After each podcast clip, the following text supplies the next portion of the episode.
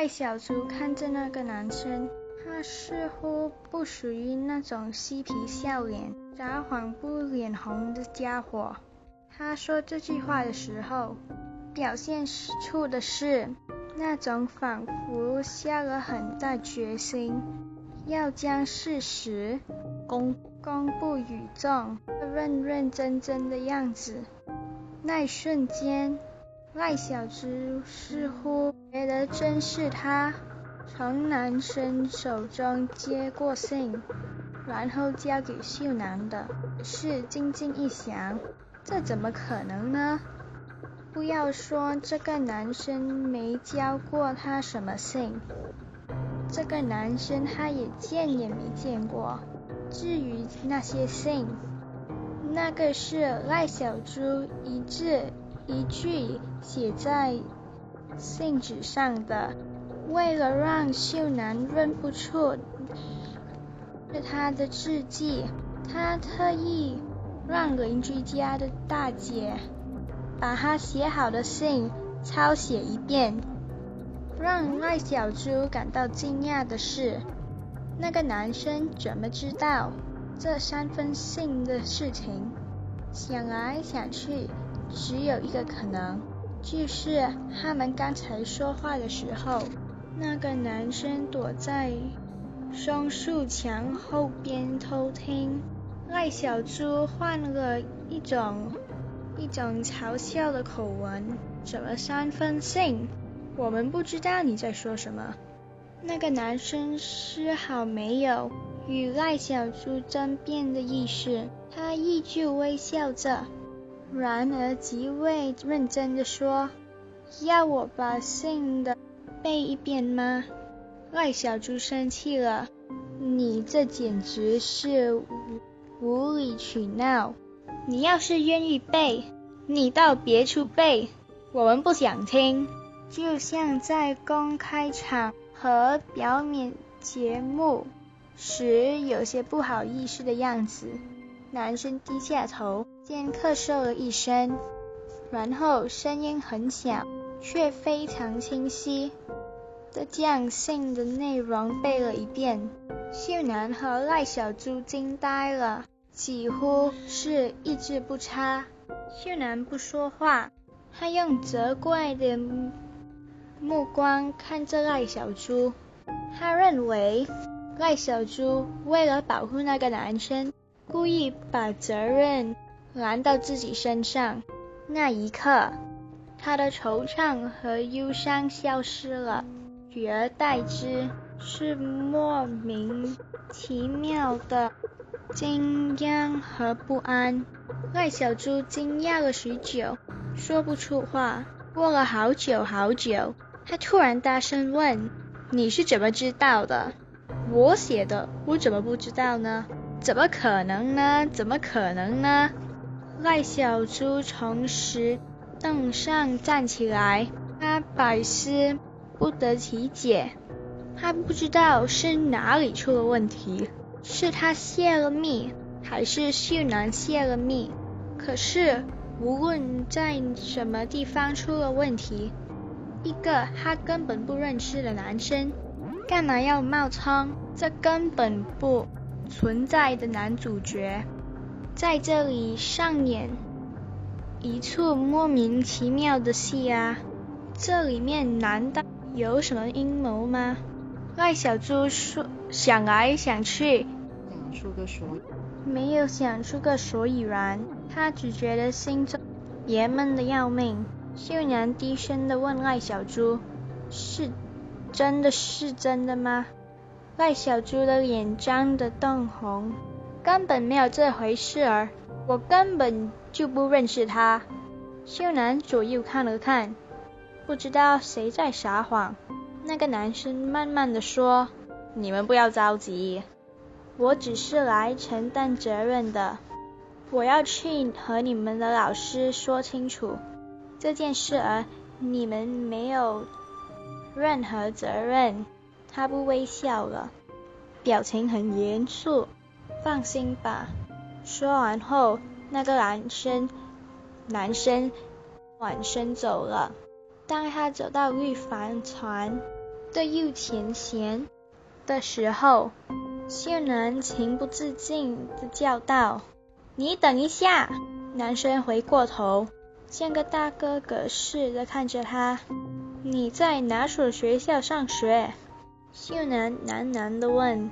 男生微笑一下：“我在华大附中高二六班，我叫边玉。”看着男生消失在教学楼的转弯处，秀男对赖小猪说：“你应该和我说实话。”赖小猪委屈的大叫起来：“我刚才说的都是实话，我也不明白怎么突然冒出了这么一个家伙，你就那么相信他吗？”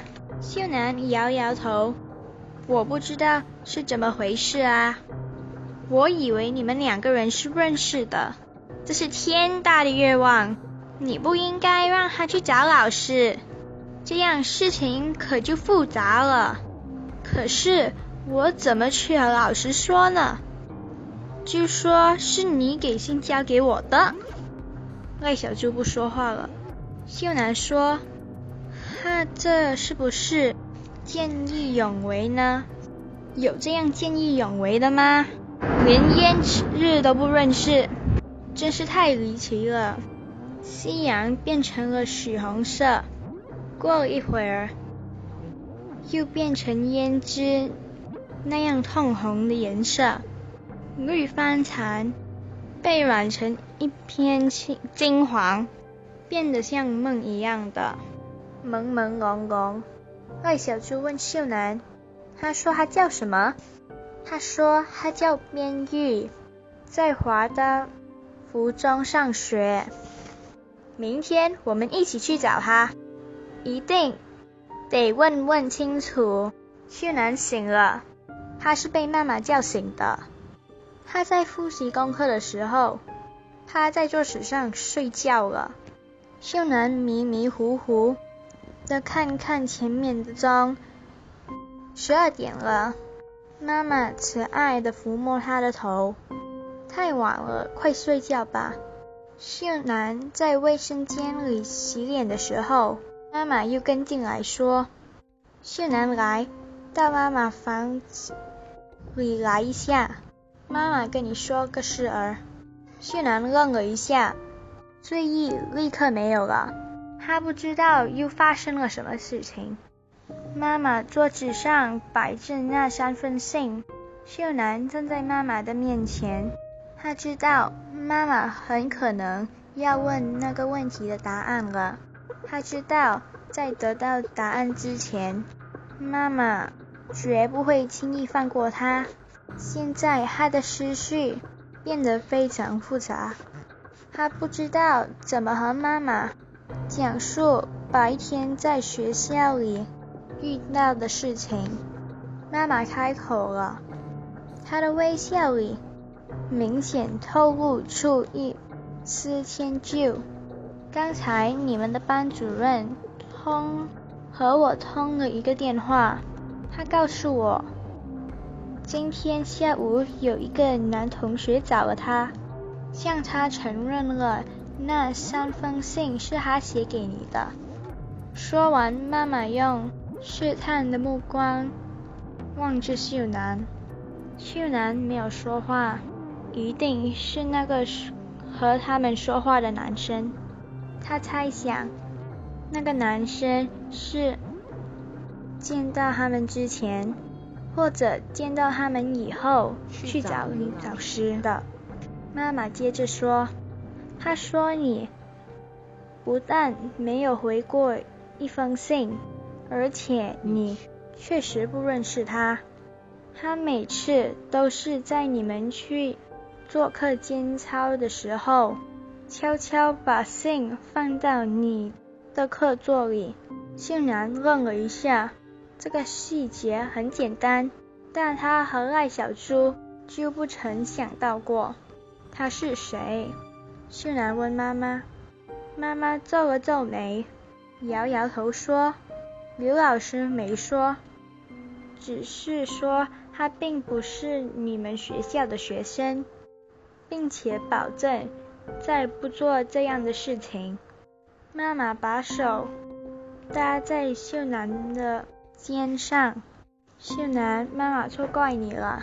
秀男的眼睛湿了，不知是为妈妈的关空关空明理，还是为那个男生的仗义。妈妈说，但你也有没有呃有不对的地方？寄到这样的信，不应该把它憋在心里。而应该马上跟家长和老师说，你年纪还小，不会处理这种事情。再说，无论你有没有给他写信，这种事总是干扰了你的学习，你说是吗？秀男点点头。这件事儿，我本来可以明天和你说的，但怕你心里还有负担。所以立马就和你说了，没事啦，去睡觉吧。你现在唯一的任务就是把学习成绩搞上去。最后，妈妈把那三封信交给秀男，宽容的说：“你自己处理了吧。”秀男躺在床上，翻来覆去的睡不着觉。那个男生的形象非常清晰。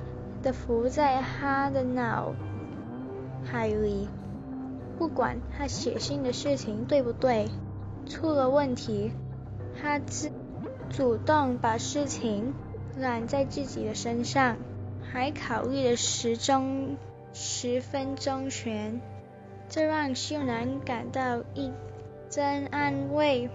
像班上侯大明那样的男生，肯定做不到。这一点，他们逃跑都还来不及呢。想起赖小猪，秀男也觉得他也不错。他虽然不像那个男生那么勇敢，但他始终不愿意说出那个男生的名字，乃至那个男生出现在面前，他还装傻充愣，装的和真的似的。对呀，那个男生叫什么名字来的？对了，他叫边玉，边疆的边，区域的域。第二天早晨上学的时候，秀男和赖小猪说昨天他晚上妈妈和他谈谈话内容。赖小猪惊讶的问：“他真去找老师啊？”秀男点点头。他说信是怎么到你手里的？放心吧，根本没有说你。他说在课间操的时候，偷偷把信放到我的课桌里。赖小猪自言自语地说：“好奇怪呀，他为什么要这样做呢？”秀男说：“他肯定是怕了。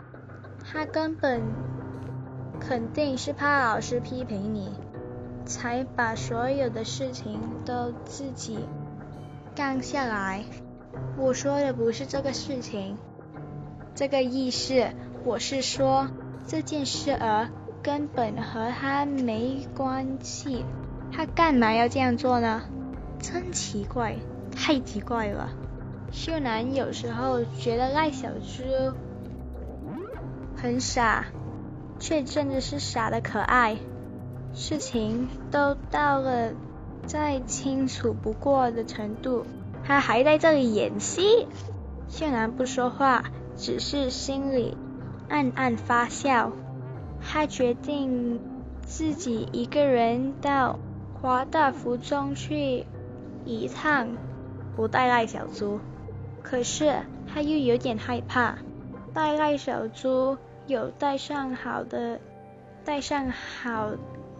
带上的好处，带上它不但可以壮胆，而且到了那个时候，赖小叔、赖小猪说不定会实话实说了。